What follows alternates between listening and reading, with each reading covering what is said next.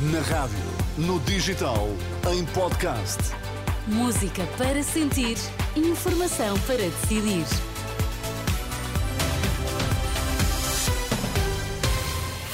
Notícias às 5 na Renascença com Ana Fernandes para já os destaques. Bom dia. Bom dia. Lesão grave afasta Neymar da Copa América 2024. O Supremo Tribunal considera Trump inelegível para as presidenciais de 2024.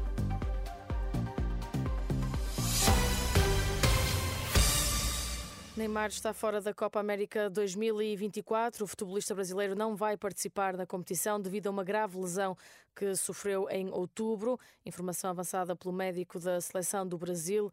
O avançado dos sauditas do Al Hilal lesionou-se ao serviço do Brasil no encontro de apuramento para o Mundial 2026. Sofreu uma ruptura do ligamento cruzado anterior e meniscos do joelho esquerdo. O médico Rodrigo Lasmar diz que são necessários pelo menos nove meses de reabilitação para Neymar voltar a jogar. Em França, o Parlamento aprovou esta terça-feira uma nova lei que restringe os direitos dos imigrantes. Entre as alterações estão as condições de acesso dos imigrantes a prestações sociais não contributivas e o acesso à ajuda pessoal para o alojamento. Estudantes estrangeiros, refugiados e titulares de uma carta de residente não são abrangidos pelas novas regras.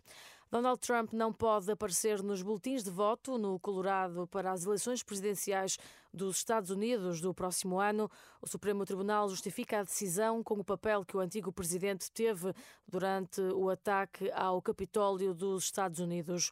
O porta-voz de Donald Trump já reagiu à decisão judicial que classifica de antidemocrática, garantindo que a defesa vai recorrer ao Supremo Tribunal dos Estados Unidos.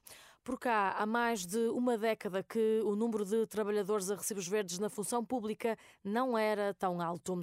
No primeiro semestre do ano eram mais de 18 mil, o que significa uma subida de 16% em relação a dezembro do ano passado.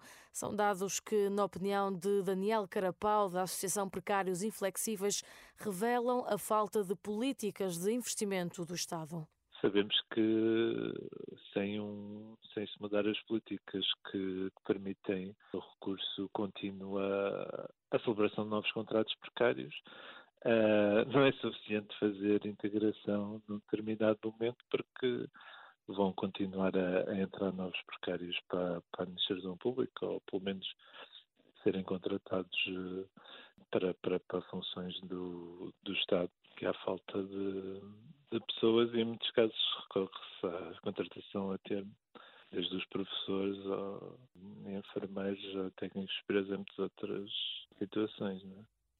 Daniel Carapau, da Associação Precários Inflexíveis, o Boletim Estatístico do Emprego Público revela que os contratos de prestações de serviços no primeiro semestre foram celebrados maioritariamente na modalidade de tarefa.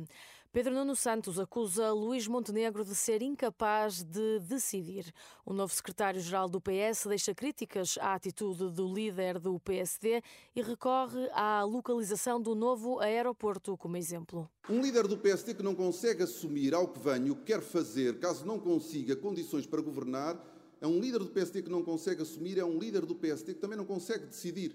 Nem sequer precisa de ir para o governo para nós percebermos que ele não tem capacidade de decisão é que depois de um acordo com o Governo, no qual se comprometeu e negociou uma determinada metodologia para decidirmos a localização do aeroporto, depois da Comissão Técnica Independente ter apresentado as suas conclusões, o que é que o líder do PST tem para dizer ao país? Bom, faça-se um grupo de trabalho. Ainda não está a governar, mas já mostra a sua incapacidade de decisão.